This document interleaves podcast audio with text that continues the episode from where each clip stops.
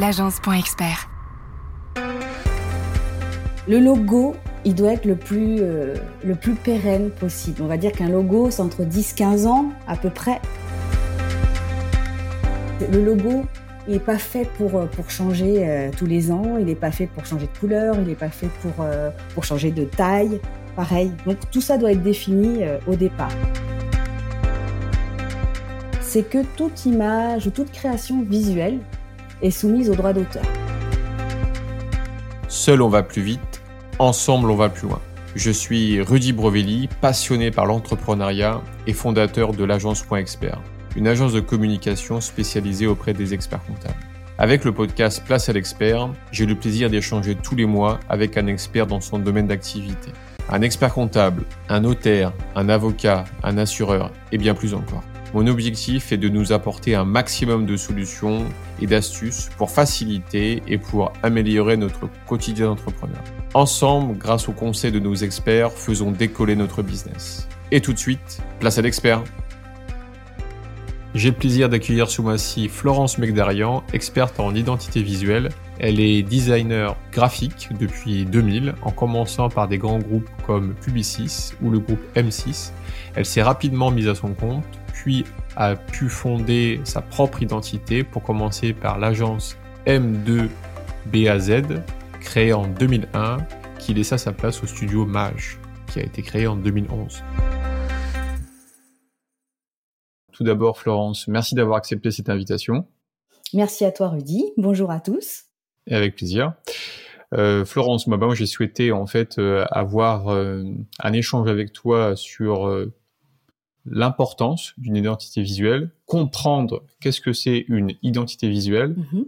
On parle souvent en fait de mais c'est quoi la différence entre identité visuelle et charte graphique? Bah, Peut-être que ce serait le moment en fait d'avoir des réponses. Ouais. Euh, dans la création de l'identité visuelle, on ne sait pas si euh, est-ce que le logo fait partie de l'identité visuelle, est-ce que la carte de visite en fait partie, euh, est-ce que il y a des saisons par rapport aux couleurs, à la forme? Comment on construit en fait l'identité visuelle et comment on construit un logo. Bah, voilà l'idée en fait de cet échange ensemble aujourd'hui, c'est d'apporter, je dirais à la fois un conseil, mais surtout une méthode de travail. Oui. Pour qu'on puisse euh, savoir comment en fait on, développe cette fameuse identité visuelle, quel est son rôle, quelle est son importance, et euh, est-ce qu'il y aurait des, euh, des, des pièges à éviter. Voilà, c'est un petit peu l'idée de cet échange d'aujourd'hui. Donc, dans un premier temps, déjà, est-ce que tu peux nous expliquer qu'est-ce que c'est cette fameuse identité visuelle? Oui, tout à fait. Alors, l'identité visuelle, dans l'identité visuelle, il y a quelque chose que beaucoup d'entreprises connaissent, c'est le logo. Donc, souvent, on commence par définir un logo à une entreprise. C'est vraiment le point de départ incontournable. C'est le point de départ. Incontournable. C'est c'est ça va être ça va être la base sur laquelle tout va reposer, euh, tout va tout va tout va décliner plus ou moins de cette de ce logo de départ. Même si on va on va on peut s'en détacher, on va quand même euh, il faut qu'il y ait une forme fixe au départ. Ok, alors ça c'est intéressant. Donc si on commence par la création d'un logo, euh, quelles règles on, doit respecter pour créer un logo? Alors pour créer un logo, déjà il y a un travail qui doit être fait en amont par l'entreprise, c'est définir comment on va procéder, comment le créatif, le, le, professionnel de l'image va procéder pour réaliser un signe. Il faut d'abord travailler une stratégie de communication, savoir quelles sont les valeurs de l'entreprise, définir au mieux qui est, quelle est cette entreprise, qu'est-ce qu'elle veut dire, qu'est-ce qu'elle vend, comment elle veut communiquer, quelle est sa cible. Donc tout ça, ça va être un travail qui va être fait en amont. Et ça, on peut le faire avec le graphiste ou ça se fait euh, vraiment en fait euh, en interne avec euh, les, le, dirigeant et ses collaborateurs Alors ça peut être fait avec le, le graphiste. C'est quelqu'un qui, a, ça, peut, être, fait. avec le graphiste puisque c'est quelqu'un qui a vraiment des notions euh, euh, de stratégie de communication aussi en plus de visuel. Mais c'est bien aussi de le définir en amont, tranquillement entre les en amont, en voilà. interne, ensemble. Et ensuite, voilà, et livrer une forme de brief. De toute façon, le créatif amènera toujours des choses de stratégie de communication à l'entreprise il sera, il sera toujours force de proposition puisque il va, il va visualiser des choses qui sont pas forcément euh, euh, que, que l'entreprise n'aura pas forcément l'habitude de voir. Donc c'est quand même un, dialogue qui est très constructif entre entre l'entreprise et, le créatif. Mais c'est bien au départ de définir les choses, proposer au créatif et recommuniquer ensemble, échanger toujours à ce sujet. Et après, le créatif peut lui proposer des choses euh, visuelles. D'accord. Alors juste avant d'attaquer cette partie-là, c'est vraiment, euh, je pense que c'est une base très importante parce que si l'entreprise en amont travaille bien en fait euh, les valeurs, le message. Tout à l'heure tu parlais de clients, donc la clientèle, même voir peut-être on parle de personnel ou d'avatar mm-hmm. qui est en gros votre client idéal. Donc la définir vraiment, je pense, un avis à, à son maximum. Hein. Euh, c'est Juliette qui a 30 ans, qui euh, est euh, dans une ville à taille humaine de moins de 100 000 habitants, mm-hmm. qui, comment dire, n'a pas d'enfant, qui est actif, qui a tel type de diplôme, voilà. avec quel c'est la cible. Voilà, c'est la cible. Définir, définir la cible ou l'avatar, comme tu dis, c'est assez, c'est assez intéressant de voir un personnage. On, peut lui attribuer plusieurs choses et on dit de, voilà, on veut communiquer avec cette personne. Comment on va faire Comment on va, on va définir notre, notre, notre symbole, notre, définir quelles sont les valeurs qu'on veut transmettre à cette Juliette. Ça, ça c'est intéressant. Ouais, donc mm. si, si les, si je comprends bien en fait, si en amont tous, toutes ces questions sont bien posées, sont bien, comment dire, euh, établies bah lui, le graphiste, il va avoir vraiment de quoi euh, faire faire faire développer sa créativité, quoi. Exactement, puisque après, graphiquement parlant, tout tout fait sens. Une typographie fait sens, un signe fait sens, une composition euh, visuelle, tout ça euh, fait sens. Donc, on peut parler là de la part inconsciente quand on rencontre quelqu'un pour la première fois ou quand on voit un visuel pour la première fois notre cerveau met entre 2 et 3 dixièmes de seconde à interpréter le signe. Et le, le, le, le professionnel de l'image travaille avec ses codes, travaille avec ses, subtilités de couleurs, de formes, de typographie. Donc à partir de, de, de, tout ce brief, il va pouvoir créer plusieurs signes, puisque en général on propose plusieurs, euh, plusieurs logos euh, à l'entreprise, vraiment en accord avec les valeurs et avec la stratégie qui aura été développée euh, en amont. Ok. Et là, quand on développe en fait ce fameux logo, on, part sur combien de temps? C'est-à-dire, quelle est l'espérance de vie de, ce logo? Le logo, il doit être le plus euh, le plus pérenne possible. On va dire qu'un logo, c'est entre 10-15 ans à peu près. Ah oui. C'est quelque chose qui doit être stable, qui doit être euh, vraiment bien pensé au départ. C'est c'est quelque chose de rassurant et solide. C'est euh, c'est un ancrage visuel pour le client, mais aussi pour les membres de l'entreprise ça c'est c'est que comme c'est comme un nom de famille, c'est quelque chose euh, voilà, ça ça a un sens, euh, c'est là. Après autour de ça, on va pouvoir créer des choses, créer l'identité visuelle euh, avec des, visuels, des photos, des illustrations, des choses qui vont qui vont agrémenter comment le logo et on va on va définir plusieurs formes graphiques. Mais au départ, le logo n'est pas fait pour pour changer tous les ans, il n'est pas fait pour changer de couleur, il n'est pas fait pour pour changer de taille pareil. Donc tout ça doit être défini euh, au départ. D'accord, ça c'est très intéressant. Donc d'où déjà cette première question sur l'importance. Pas l'importance de l'identité visuelle par rapport au logo, c'est déjà de bien réfléchir en amont à toutes les questions qu'on peut se poser sur l'entreprise, les valeurs, la stratégie d'entreprise et surtout cette ce fameux avatar, cet client idéal. Mm-hmm. Et à partir de là, en fait, on fait un travail sur les 10 à 15 prochaines années. Donc déjà, c'est répond à l'importance de l'identité visuelle. Si ça, c'est pas important. Euh, et du logo, oui, du logo, ouais. De, du logo, ouais. Parce que l'identité visuelle, quelque part, elle est plus souple. Elle, ah. elle peut être un peu plus souple. D'accord. Là, les 10-15 ans, c'est vraiment sur le logo. Sur le logo. Ensuite, à partir du logo, on va créer une identité visuelle institutionnelle de l'entreprise, donc qui va concerner les cartes de visite, euh, les, flyers ou les cartes de correspondance, euh, des, des, choses qui sont vraiment proches de l'entreprise. Donc ça, ça va être la première identité visuelle qui va pas trop bouger non plus, même si euh, on peut développer à ce moment-là tout ce qui est euh, un système visuel de à partir de photographies, d'illustrations, euh, d'animation. Tout dépend du sujet, tout dépend du savoir-faire de l'entreprise, de ce qu'elle veut vendre ou le service qu'elle veut proposer. Donc à partir de là, l'identité visuelle, enfin, il y a un travail euh, visuel du coup. Et on va on va choisir hmm. les supports. Pareil, le graphiste, et force de proposition à ce moment-là pour proposer tel support, telle façon de communiquer, et donc définir l'identité visuelle de l'entreprise. Et, euh, et ensuite, c'est ça ce qui est intéressant aussi, c'est si on va vendre un produit euh, spécifique, euh, on va pouvoir développer une nouvelle identité visuelle qui n'est plus l'identité visuelle institutionnelle de l'entreprise, qui va être l'identité visuelle d'un produit. Par exemple, euh, euh la marque hyper connue. Donc, on va parler de Chanel. Euh, le logo Chanel, tout le monde le voit. C'est un logo euh, pérenne, c'est un logo que tout le monde connaît. C'est une marque forte qui est simple, qui a un logo noir souvent. Et il y a des produits, tous les parfums et tout, tout ce qui est cosmétique dérivé euh, euh de, de, de, la marque. Donc, on a numéro 5 euh, de Chanel, Coco, etc. Donc, les, les packs euh, sont créés, des logos sont faits aussi par produit. Et on va pouvoir faire des campagnes après sur, sur chaque produit qui, elles, ont des identités visuelles propres qui vont pouvoir évoluer. Voilà, on est beaucoup plus souple à ce moment-là sur l'identité visuelle de produits euh, qui peuvent être, euh, qui peuvent, euh, qui peuvent bouger dans le temps. On peut, communiquer d'une certaine façon euh, une année. On peut se dire cette année on va plus être dans la douceur. Cette année on va être plus rock and roll. Cette année et tout ça pour susciter l'intérêt, pour avoir tout le temps un renouveau, un changement et pour que pour être visible en fait quelque part. Donc ça c'est quand on a des produits mais après on peut aussi vendre du service. Donc dans ce cas-là, on a on va avoir un logo, le logo, l'identité visuelle qui va avec.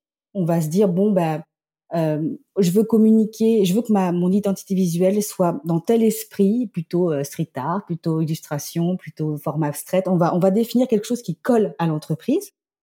Et ensuite, mmh il y a un moment où, où comment où chaque entreprise, même si elle fait du, du, du service, peut créer une nouvelle identité visuelle c'est au moment des vœux. Ce moment-là, c'est euh, c'est il y a toujours une nouvelle.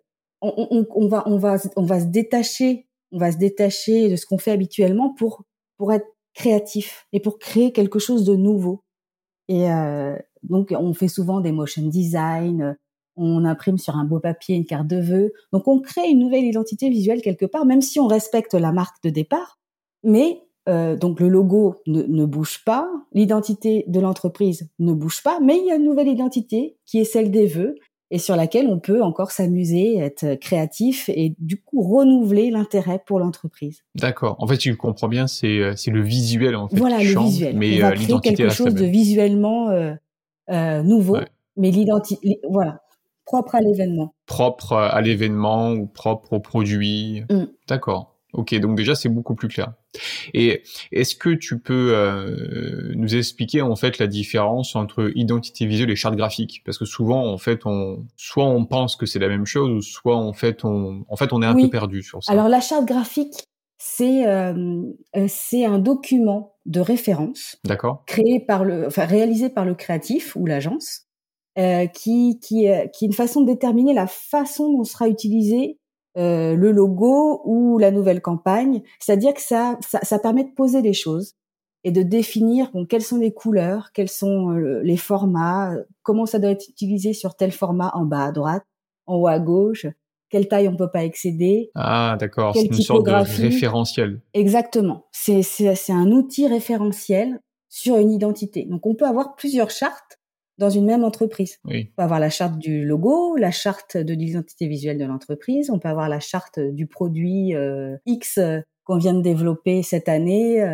Euh, on peut avoir plusieurs chartes graphiques. D'accord. Chaque chaque comment dire comment on pourrait appeler ça chaque composant, chaque outil, outil mmh. communication en fait a sa propre charte graphique, c'est ça? Ben, chaque campagne, on va dire, c'est, ça regroupe plusieurs éléments, plusieurs outils euh, sur une même identité. Ok. Ok. Voilà. Donc euh, voilà, c'est un outil de référence et c'est intéressant de l'avoir. Par exemple, si vous faites travailler un, un graphiste, euh, un graphiste qui va vous faire une affiche, et ensuite vous faites travailler un motion designer. Et si c'est pas le même graphiste, ça peut être euh, des graphistes aussi qui, c'est-à-dire une motion design, c'est euh, une animation une sorte de vidéo animée où on a des choses en mouvement. On voit souvent des modes d'emploi, comment se servir de tel euh, de tel outil. Donc on voit des petits personnages qui vont vous montrer comment on fait une musique. Mm. Voilà, c'est ça des motion design. Donc souvent c'est pas ça peut ne pas être le même prestataire. Dans ce cas-là, on lui fournit la charte graphique. Et comme c'est un référentiel. voilà, comme c'est le même sujet, on va être on va être cohérent sur tous les outils de communication, même si on a plusieurs prestataires. Et c'est toujours bien d'avoir une charte, euh, une charte euh, qui correspond euh, au sujet.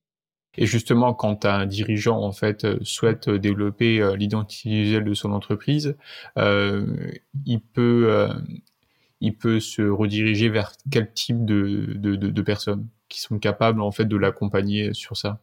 Les prestataires, euh, tu veux dire? Oui. Alors, il y a des agences qui, qui font euh, qui font clé en main, qui ont tous les outils, ils peuvent faire euh, donc la charte graphique, le logo, l'identité visuelle de l'entreprise, euh, le rédactionnel, donc tout ce qui est texte, rédaction de texte. ils peuvent faire le site internet, ils peuvent faire le motion design, l'animation.